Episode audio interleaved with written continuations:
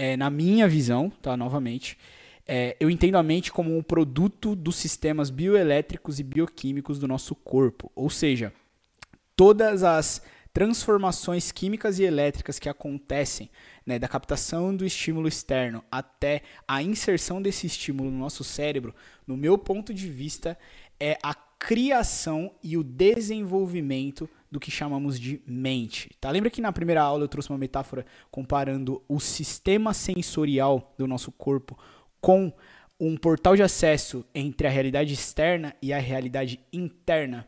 É justamente esse portal de acesso, né, que é o sistema sensorial, que faz esse caminho de captar os estímulos da realidade como se eles fossem a matéria-prima da criação da mente. Tá? É assim que eu interpreto, eu particularmente interpreto. Por isso que eu defino como um produto dos sistemas bioelétricos e bioquímicos do corpo. O nosso corpo, nesse caso, seria o equivalente a uma máquina de criação da mente, tá? Essa aula completa está disponível na melhor plataforma de neurociências aplicadas do planeta.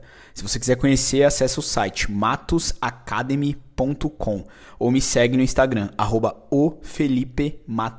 Te vejo lá.